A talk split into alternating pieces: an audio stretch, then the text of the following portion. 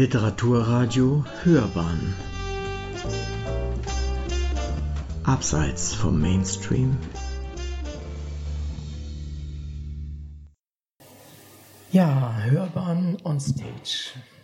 Heute mit Ruth M. Fuchs, mit einer langjährigen Freundin und einer Buchbekannten. Ich weiß gar nicht, wo wir uns immer getroffen haben, aber es war eigentlich immer irgendwo in dieser Münchner immer im Stadt. literarischen Kreis irgendwie. Genau. Also die Ruth M. Fuchs ist da und ich kenne kaum jemanden tatsächlich, der so eine bewegte, kreative ja, Landschaft mitbringt. Äh, Das ist schon, schon wirklich sehr erstaunlich. Also als erstes erstmal herzlich willkommen, schön, dass du da bist. Dankeschön, ich freue mich sehr, dass ich da bin. Wenn du die wichtigsten kreativen Dinge, die du machst oder gemacht hast, benennen solltest, in der Reihenfolge ihrer Bedeutung für dich, welche es? Nun gut, als allererstes würde ich tatsächlich sagen, schreiben. Das Schreiben ist mir mittlerweile das Wichtigste. Ich musste nur erst einmal drauf kommen, dass ich gerne schreibe. Ich habe erst mal angefangen ähm, zu zeichnen, dann kam ich aufs Modellieren und über das Modellieren kam ich wie die Jungfrau zum Kind auf einmal dazu, ein Magazin herauszugeben über Fantasy und zwar über die Hintergründe von Fantasy, also die ganzen alten Sagen und Legenden. Dann hat mich der äh, Eulen gefragt, ob ich daraus nicht ein Buch machen möchte.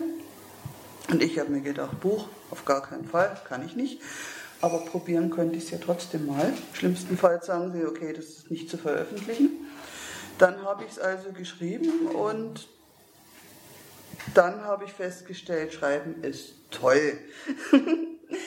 und da bin ich dann auch dabei geblieben. Das, war, das erste war also ein Sachbuch, aber danach habe ich mir dann gedacht, Romanschreiben ist vielleicht noch ein bisschen schöner. Und dann hat eine Freundin von mir ein, äh, eine, also die wusste, dass ich ein Fan von Agatha Christie bin, einerseits, und andererseits eben von Legenden und Sagen und so weiter. Die hat mir ein Bild geschickt von Agatha Christie's Hercule Poirot mit spitzen Ohren, also als Elf. Und dann war klar, wer meine erste meine erste Hauptfigur ist. Das ist also jetzt mein äh, elfischer Privatdetektiv Hercule Poirot. Mhm. Dann haben wir ja schon eine wunderschöne äh, Timeline sozusagen, an der wir uns entlang hangeln können. Denn viele von den Dingen habe ich mir angesehen und die sind wirklich sehr schön und sehr interessant. Ich mache mal Folgendes. Ich stelle mal eine Frage, mit der du sicherlich nicht rechnest. Warst du schon mal auf Island? Nein, ich würde zwar gerne mal hin, aber bis jetzt war ich da noch nicht. Da solltest du unbedingt hinfahren, weil da wirst du nämlich deine ganzen Gnome, Elfen und was weiß ich was sofort auf jeder Straßenecke, an jedem Berg, an jeder Wegkreuzung finden, zumindest, wenn du die Leute fragst, ob da welche sind. Ja, das kann natürlich sein. Es ist äh, mir zum Beispiel äh, noch nirgendwo so untergekommen, auch wohl in Südamerika ist es teilweise auch etwas schwierig, mhm. äh, Realität und äh, Wirklichkeit dann bei den Gesprächen, die man führt, auseinanderzuhalten. Aber dort sind mir Menschen entgegengekommen, bei denen ich dachte, hey, ein Bankdirektor kann doch nicht an diese Wesen glauben. Mhm. Aber das tun sie. Also ich würde dir empfehlen, geh da mal hin. Da wirst okay. du sozusagen deine Ideen finden vielleicht oder vielleicht findest du dort auch ein, ein Umfeld, in dem du weitere Ideen entwickeln kannst. Das wäre vielleicht ganz schön. Das ist möglich, wobei ich ja zugeben muss, in letzter Zeit tendiere ich ja zu äh, Krimis. Also ich schreibe ja auch bei äh, Hercule Poirot, ja auch ein Privatdetektiv, der ist in, in, in, die Bücher sind in erster Linie Krimi und erst in zweiter Linie Fernsehen. Kommen wir vielleicht gleich noch dazu. Ich wollte nur an der Stelle ah, ja, okay. nochmal äh, ein, den, tatsächlich den Einstieg finden in das, was du gemacht hast, nämlich dann, äh, du schriebst ja Neues aus Anderwelt. Genau. Das ist ein Magazin gewesen, das hast du relativ lange herausgegeben. 13 Jahre. Was muss man sich darunter vorstellen? Ja, also das Ganze entstand als Werbegag von einem Verlag und äh, irgendwann wuchs es denen über den Kopf und sie haben es wieder eingestellt. Und dann habe ich mir gedacht, das ist eigentlich schade drum. Also ein Haufen Leute, die das interessant finden und dann habe ich es übernommen. Neues aus Anderwelt ist im Prinzip, naja, ein Magazin gewesen, das erschien dreimal im Jahr und da ging es immer irgendwie im weitesten Sinne um Fantasy, aber eigentlich mehr um die Hintergründe, um die Sagen, die Legenden. Also wenn äh, in einem Buch ein Kobold vorkommt, dann habe hab ich äh, ausgeführt oder auch meine, die Leute, die mir dabei geholfen haben, wo denn überhaupt diese Legenden von den, von den Kobolden herkommen. Und äh, am Anfang ging es kunterbunt durcheinander, am Ende hatte jedes Heft ein Thema. Das allerletzte Thema, wo wir dann eingestellt haben, das waren schlauerweise Zombies. Hat also gut ja, gepasst. Und ich was sollte danach noch kommen? Ne? Ja, eben, eben. Was soll danach noch kommen? Ja, aber ich habe es auch wirklich gerne gemacht, aber irgendwann ist es mir einfach über den Kopf gewachsen. Es wurde zu viel, weil ich ja dann in der Zwischenzeit angefangen hatte, Bücher zu schreiben. Und dann musste ich mich entscheiden, entweder Magazin oder Bücher schreiben. Und dann habe ich mich natürlich fürs Bücherschreiben entschieden. Und erfolgreich, wie äh, man nur sagen kann, bei der äh, mittlerweile Auswahl und auch wahrscheinlich äh, der Menge Leser, die dir daraus erwachsen sind. Also ich finde das eine, eine, tolle Geschichte. Was mir sehr aufgefallen ist, ist äh, ein Buch, das hieß irgendwie Vergessen, ach was. Eine, ein fantastisches Sammelsurium. Und was dort in dem Klappentext steht, hat mhm. mich schon sehr neugierig gemacht. Das ist eine ganz andere Art von Elfen und äh, was auch immer. Also, äh, ich weiß gar nicht, wer da noch alles war. Eine Badewanne. Lass mich mal gucken, ob, ob nur eine Prinzessin mit Handy und Limousine sich eines Riesen erwehren muss oder eine Badewanne ein Geheimnis hütet und so weiter und so fort. Das sind ja nicht so diese üblichen Schlachten, äh, Fantasy-Sachen, wo irgendwelche Orks wieder, wieder genau. äh, ausrotten oder ausgerottet werden müssen. Stimmt. Das ist eben äh, äh, mittlerweile ist die Fantasy, es gibt da so unheimlich viele Möglichkeiten, aber es driftet alles in die gleiche Richtung. Irgendjemand muss ein Artefakt finden, um einen Bösewicht umzubringen. Er findet ein paar Gefährten, es gibt eine große Schlacht und fertig. Und das fand ich so langweilig. Es ist einfach schade drum, dass man diese ganzen Möglichkeiten, die die Fantasy bietet, dass die so ungenutzt bleiben. Und das wollte ich eben ändern. Und das habe ich in diesen ganzen Kurzgeschichten dann mal so ein bisschen angerissen. Und ich denke, da zehrst oder hast du die ganze Zeit über gezehrt auch, als du diese von äh, Poirot, da reden wir nachher nochmal drüber, äh, was es damit auf sich hat, wahrscheinlich auch von zehren können, von deinem Wissen, was die ja, angeht ja. und so weiter und so das fort. stimmt. Also komme ich nochmal zu dem, dem Hercule Poirot. Wie sprichst du ihn aus? Genauso wie den Hercule Poirot oder wie machst Ziemlich, du das? Ziemlich, ja, Hercule Poirot. Okay. Du hattest ja schon vorhin kurz angedeutet, da kam mal eine Zeichnung daher, da hatte der spitze Ohren, der Hercule, mhm. und, und wohl Flügel enge Flügel? Nein, keine Flügel. Nee, keine nur, Flügel. nur spitze Ohren. Okay. Und äh, wie bist du dann auf die Idee gekommen, wirklich ganz konkret aus dem das zu machen, was er geworden ist? Und also, was ist er geworden? Ich habe damals wollte ich eigentlich an einem Wettbewerb teilnehmen, in dem es eine Geschichte um eine Geschichte gehen sollte, in der ein Apfel vorkommt. Wesentlich, denn es war damals äh, sozusagen als Werbung für eine Bodenseeregion gedacht. Die sollte 20.000 Worte lang sein und ich habe mir gedacht, Apfelschneewittchen passt. Und dann kam eben diese Zeichnung von meiner Freundin Chris, Chrissy Schlicht. Das ist dann auch die, das Cover vom ersten Hercule geworden. Und da habe ich mir dann gedacht, super, das ist mein Detektiv, da fangen wir doch gleich damit an habe dann die Geschichte geschrieben und als ich die 20.000 Worte voll hatte, ist Hercule Poirot gerade am Tatort eingetroffen. Und ich habe mir gedacht, okay, entweder du fängst jetzt nochmal komplett von vorne an oder du schreibst einfach weiter und dann habe ich letzteres äh, gemacht und habe den Wettbewerb einfach unter den Tisch fallen lassen. Mhm. Und auf die Art und Weise ist es eigentlich dann eben zu dieser Serie gekommen, weil äh, der liegt mehr oder weniger immer ein Märchen zugrunde, das aber komplett aufgebrochen und umgestaltet wird. Also man findet die Grundzüge schon noch wieder, aber es wird halt dann immer ein Krimi draus gemacht. Also in dem ersten ist Schneewittchen erwartet worden und äh, Hercule Poirot sucht den Mörder und, und so weiter. Mhm. Und zweiter geht es dann um die sieben Geißlein und es ist ja egal, also auf jeden Fall mittlerweile sind es sechs Bände. Und mittlerweile hat er auch nicht mehr so viel Ähnlichkeit mit seinem Agatha Christie-Vorbild. Der hat jetzt sein Eigenleben entwickelt. Aber es ist also schön zu, zu schreiben, nach wie vor. Das war eigentlich auch meine Frage. Ist das jetzt einfach nur Hercule Poirot mit spitzen Ohren und einem anderen Ort, äh, an dem die Dinge stattfinden oder einer anderen Art? Aber du hast mehr draus gemacht. Ich ne? habe, ja, also wenn überhaupt, dann ist er noch ein bisschen exzentrischer und er ist auch von seiner Art her ein bisschen anders. Mhm. Weil ich meine, einfach äh, Agatha Christie nachahmen, das ist ja dann auch nicht so ganz das Wahre. Auf jeden Fall, ich meine, der Agatha Christie, Hercule Poirot ist ja schon ein humorvoller Mensch.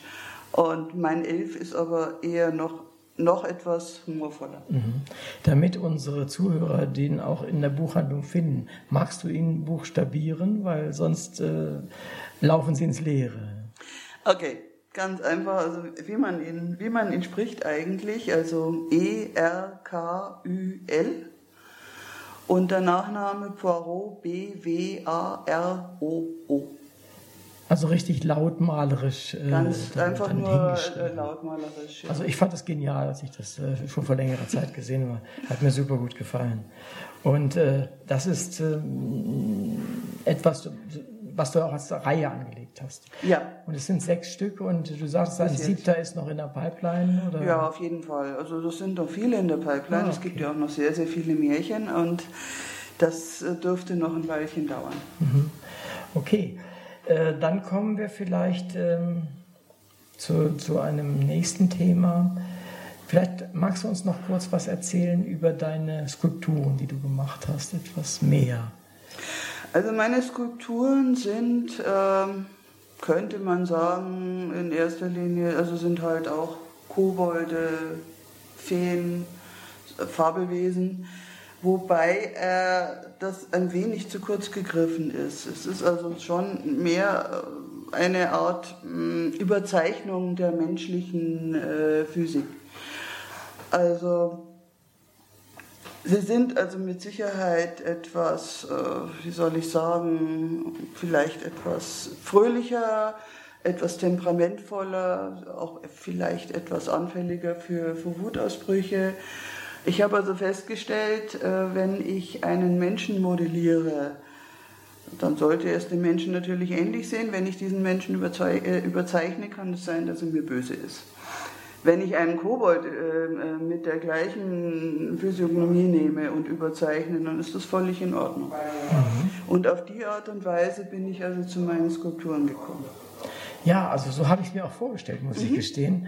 Äh, und äh, da springe ich dann direkt zu den Zeichnungen, die äh, auch auf deiner Webseite zu finden sind. Und da gibt es ja sowohl einmal richtige, ich glaube, Tuschezeichnungen sind mhm. es, ja. dann aber auch tatsächlich Dinge, die du mit dem, mit dem Tablet machst oder mhm. mit, mit modernen Mitteln. Und letztendlich finden sich die Themen wieder, aber nicht nur. Nein, also weil ich meine, Gut, es gibt zwar eine Menge Möglichkeiten, einen Kobold zu modellieren, aber irgendwann einmal will man dann doch mal was anderes machen. Aber deine Krimis selbst zu illustrieren, das steht noch nicht ah, fest. Ich mache immerhin die Cover selber. Ah, also ah, okay. gut, die für Hercule Poirot nicht, weil da hat sich Chrissy, eben meine mhm. Freundin, äh, aus, ausbedungen, dass sie die macht. Aber alle anderen Cover, die, die entwerfe ich selber. Mhm.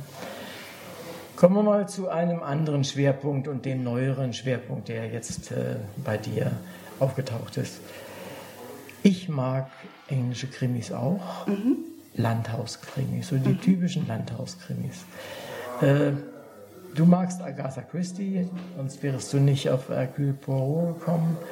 Und wie, wie ist da deine Verbindungslinie zwischen deinen englischen Krimis und deinen Krimis? Naja, im Prinzip ist es eigentlich äh, schon ein bisschen ähnlich. Meine Krimis sind jetzt nicht bluttriefend oder sehr gewaltverliebt. Äh, es, geht, es geht da im Prinzip eigentlich darum, dass äh, ein, meistens ein Mord stattgefunden hat und dass der Mörder gefunden werden muss, im Prinzip also nach den guten alten englischen Houdanet-Regeln. Das heißt, der Leser wird immer ein wenig in Konkurrenz zu mir treten.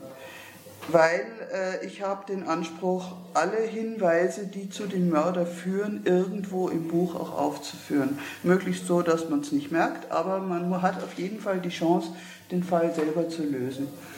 Und ich sehe das immer als Rätselspiel an. Hat der vor, dem letzten, äh, vor der letzten Seite schon rausgefunden, wer der Mörder ist, hat er gewonnen, der Leser.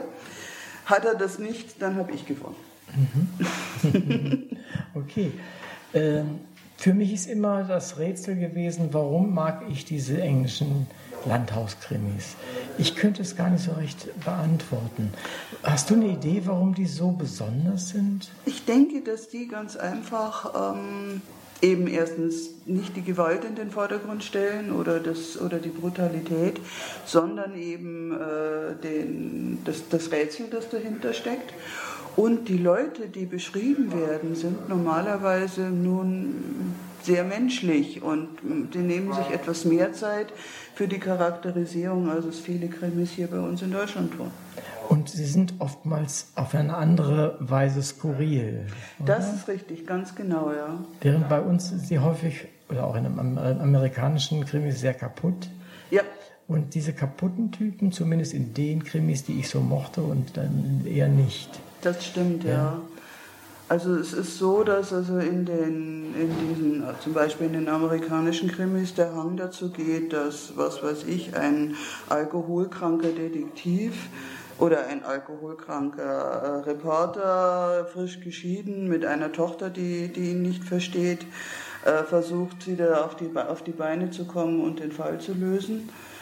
Und in den englischen Krimis gibt es zwar unangenehme Charaktere, es gibt auch Alkoholiker, klar, aber die sind nicht alle so standardisiert. Da ist also, da nimmt sich der, der jeweilige Schriftsteller, ich meine, Agatha Christie ist ja nur einer von vielen, äh, der nimmt sich tatsächlich Zeit, jedem eine eigene, ein eigenes Leben einzuhauchen. Und das ist etwas, was ich also bei den modernen Krimis heutzutage manchmal ein wenig sehr vermisse. Hm. Sie scheinen auch manchmal etwas altmodisch zu sein. Ja, das, das hat so einen bestimmten auch Reiz. Richtig, ne? Ja, das stimmt. Äh, und was mir immer sehr auffällt, ist die Namensgebung. Das ist eine spezielle Namensgebung, die wir als Nicht-Natives äh, mhm. als typisch englisch äh, immer empfinden. Und da bin ich bei einem Punkt, der mit dir zu tun hat, nämlich wenn ich mir sehe, ansehe, dass in diesen Niederbayer-Krimis äh, ein Detektiv Quirin Kammermeier heißt mhm. oder in der Buchreihe Annamiel Hofstetter, dann ist das auch sehr typisch für die Gegend, in der sie spielen. Das ist, ist das Zufall? Nein. Nein, also da habe ich schon lange überlegt, wo, wie, was für ein Name typisch wäre und gut passen würde und auch zu dem Charakter gut passen würde. Und dementsprechend hat es dann diese Namen im Endeffekt gegeben. Und, und, welche Intention hast du tatsächlich dabei? Weil äh, bayerischer als Quirin geht ja kaum. Das ist richtig, ja. Aber also es ist ja so, der erste Krimi, den ich im Hier und Jetzt äh, geschrieben habe, das ist Tod einer Zwiderwurzen, eben mit Quirin Kammermeier. Der spielt ja in Niederbayern. Und Niederbayern, da komme ich her, also da bin ich geboren und da bin ich aufgewachsen, bevor ich dann nach München kam. Und äh, da, es ist, es ist eigentlich so, dass ich einen Krimi eben mal was anderes schreiben wollte als einen Fantasy-Krimi. Und mir aber andererseits gedacht habe, wenn ich den jetzt in München ansiedel oder in Dachau und dann stellt sich heraus, dass das ein Genre ist, das ich nicht kann, dann kriege ich Ärger mit meinem Nachbarn. Und äh, also lege ich das nach Niederbayern. In Niederbayern kenne ich mich auch sehr gut aus und da schreibe ich den ersten Krimi und wenn er dann in die Hosen geht, dann fällt es nicht so auf. Aber er ging nicht in die Hosen, ganz im Gegenteil. Und ähm, der wird jetzt auch wieder, also im Moment schreibe ich den zweiten Teil dazu. Und ähm, da habe ich mir dann eben überlegt, okay, jetzt äh, siedelst du das in Niederbayern an, was ist da so typisch? Und also ich meine, Kammermeier gibt es relativ häufig in Niederbayern. Mhm. Und dann habe ich mir gedacht, okay, der ist jetzt Mitte 40, das sollte jetzt schon ein ganz besonders äh, äh, markanter Name sein. Und da fiel mir dann eben Quirin ein Ich meine, also heutzutage nennt, glaube ich, niemand mehr seinen Sohn Quirin, außer er ist ein großer Fan von mir. Und, und aber, aber also über 40, da also, kommt es also noch ab und zu mal vor. Ich kenne sogar einen Quirin, der mir das Gott sei Dank nicht übel genommen hat, dass ich dann meinen Helden so genannt habe. Und auf die Art und Weise ist das Ganze dann entstanden. Und was ist besonders an dem guten Herrn Kammermeier? Abgesehen davon, dass er schwul ist, ist er ein wahnsinnig kluger Mensch. Er ist also sehr gebildet, er hat einen sehr guten Geschmack und er ist, ein, und er ist sehr klug und einfühlsam. Und er ist ein Hauptkommissar, der manchmal ein bisschen übers Ziel hinausschießt. Also im Prinzip, äh, ich finde ihn sympathisch und die Leser eigentlich auch. Also insofern finde ich, äh, ist nicht so verkehrt. Mhm. Und ich weiß gar nicht, ich bin da nicht so informiert. Gibt es eigentlich viele schwule Kommissare in der Literatur? Ich habe keine Ahnung. Das weiß ich nicht. Das war mir eigentlich auch völlig egal. Ich habe mir, hab mir nur gedacht, das passt. Das passt unheimlich gut zu jemandem, der so, sich so gibt, wie er sich gibt und also so einen Geschmack hat, wie er ihn hat und, und so gepflegt ist, wie er gepflegt ist. Es war einfach selbstverständlich, dass der schwul ist. Also er war es nicht von Anfang an in deiner Planung, sondern es hat sich Nein, also ergeben. Nein, es war nicht geplant, das hat sich einfach mhm. so ergeben. Ja, warum nicht? ja, klar. Dafür hat man ja die Fantasie. Vielleicht springen wir nochmal zu dem, äh, der Romanreihe mit Anna-Mir Hofstetter. Richtig. Ähm, was hat es denn damit auf sich, mit dieser pensionierten Lehrerin? Ja, da war es dann also so, also der Niederbayern-Krimi wurde ein Erfolg und meine Nachbarn haben mich deswegen nicht verdammt, aber sie haben mich gefragt, warum ich denn nicht mal einen Krimi schreibe, der in der Gegend spielt. Und deswegen habe ich dann also eben mir überlegt, okay, Dachau, Karlsfeld, Amberauen und so weiter wäre eigentlich ein schönes Setting für einen Mord. Wir, äh, mein Mann und ich, wir sind dann am Wochenende öfter mal in den Amberauen spazieren gegangen. Ich habe aber irgendwie nicht den richtigen Tatort gefunden. Ich habe dann über Facebook äh, im, im Dachauer Ratsch gefragt, ob jemand eine Brücke kennt, die also so liegt, dass ich sie für meinen Tatort nutzen könnte. Und ich habe tatsächlich dann die richtige genannt bekommen. Und da habe ich dann also praktisch den Mord angesiedelt. Ich war dann auch noch zu Gast bei der Kripo Fürstenfeldbruck und habe da den Chef mit Fragen gelöchert, der dann meinte, jo, das ist ambitioniert, schauen wir mal, wie Sie das schreiben. Aber anscheinend habe ich es ganz gut hingekriegt, er ist zufrieden. Und, das ja, Wiederkommen sozusagen, ja. Ja. Und ja, und auf die Art und Weise ist dann dieses Buch entstanden. Mhm.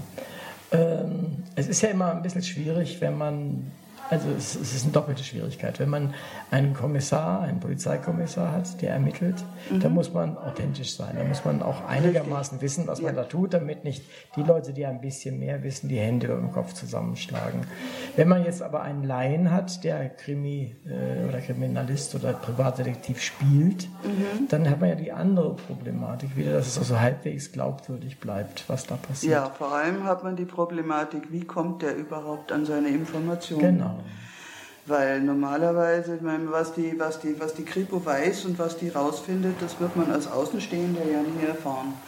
Das ist tatsächlich ein bisschen schwierig gewesen, deswegen kam dann also ein ehemaliger Schüler von Anna Mirl ins Spiel, deswegen wurde die auch im Endeffekt eine Lehrerin, äh, die also praktisch ihren ehemaligen Schüler, der jetzt bei der Kripo ist, ein bisschen hintenrum ausfacht und auf die Art und Weise zu ihren Informationen kommt. Mhm. Ja, es gibt immer Tricks, äh, ja, ja. um das, um das, ist ja auch gut. Also ja. anders, anders funktioniert es ja auch nicht. Mhm. Äh, heutzutage in, in den Krimis, die im Fernsehen laufen, in den Serien, die haben immer einen wahnsinnig guten Hacker, der immer alle Informationen, die man auch nur braucht, in, in, in blitzartiger Geschwindigkeit aus dem Netz herausfischt. Mhm. Das ist letztendlich auch ein Ausweg äh, aus dieser Informationsbredouille. Und aber wenn das gut gemacht ist, dann sieht man darüber hinweg und, und findet es sogar noch ganz schön. Mhm. Ich finde, bei so einer Lehrerin, das hat, das hat ja auch noch den Charme, sie hat ja im Laufe ihres Lebens äh, wirklich viele, viele Schüler gehabt. Richtig. Und die sind an der richtigen Stelle wahrscheinlich auch hilfreich, oder? Also in den künftigen Krimis, weil ich nehme an, da wird es auch noch weitergehen, äh, da wird es sicherlich noch hilfreich sein, mhm. der eine oder andere ehemalige Schüler. Ganz bestimmt. Bietet sich an. Ne? Bietet ja. Sich an. Ähm, wenn du ähm, dich beschreiben solltest, wie du beschreiben solltest, wie du schreibst, mhm. bist du eher so ein Plottertyp oder ein Drauflosschreiber oder irgendwas dazwischen? Also normalerweise bin ich ein Drauflosschreiber. Ich weiß in der, in der Regel, äh, die Eingangsszene, die ist irgendwann mal da und die schreibe ich auf und dann entwickelt sich das Ganze. Und während es sich entwickelt, überlege ich mir natürlich schon, wer ist der Mörder, damit ich das dahin, äh, dahin lenken kann. Aber es kommt tatsächlich vor, dass ich dann irgendwann mal merke, nee, das ist gar nicht der Mörder. Der Mörder ist ein ganz anderer und dann muss ich es umschreiben. Aber also vorher einen Plot zu entwickeln, habe ich probiert, funktioniert nicht. Mhm. Das ist auch eine spezielle Begabung, äh, das zu können oder eben nicht zu können. Ja, ich denke, jeder hat seinen eigenen Stil ja. und wenn man den gefunden hat, ist es prima. Durchaus. Also ich schreibe zum Beispiel meine Sachen szenenweise tatsächlich. Ah ja, okay. Und fliege die hinterher zusammen äh, mit irgendeiner Verbindung, was nicht immer klappt, davon mal abgesehen. ja. Aber äh, ich glaube, wenn bei der Kreativität, die, die auch du ja entwickeln musst, um, um solche deine Werke zusammenzukriegen und zustande zu kriegen, das muss man schon auf sich selbst hören. Ja, auf jeden Fall. Also wenn ich das szenenweise schreiben würde, das habe ich mal probiert, das haut nicht hin. Ich fange immer vorne an und höre hinten auf und dann überarbeite ich jetzt das Ganze halt nochmal. Und das ist wahrscheinlich genau das Richtige, äh, weil es führt ja zum Erfolg an der Stelle. Ja, finde ich auch. Super gut. Vielleicht noch ein, ein kleiner Schlenker zu den mörderischen Schwestern. Äh, da bist du ja auch schon ein Weilchen Mitglied und mhm. äh, wir haben sie auch im Radio öfter mal als Beiträge, ich glaube, du hast auch über mörderische ja, Schwestern ja, bei uns auch schon Beiträge gehabt. Ähm, wie würdest du das für dich sehen? Sind sie hilfreich? Sind sie inspirierend? Was sind sie für dich? Oh, sie sind mit Sicherheit inspirierend, weil es ist ja nicht nur so, dass es einfach nur Krimi-Autorinnen sind, die sich einmal, einmal im Monat treffen, sondern es gibt da ja auch noch verschiedene Workshops und es gibt äh, verschiedene Möglichkeiten, zum Beispiel, dass man mal das LKA besucht und hinter die Kulissen guckt oder auch in die Pathologie geht oder zur Forensik.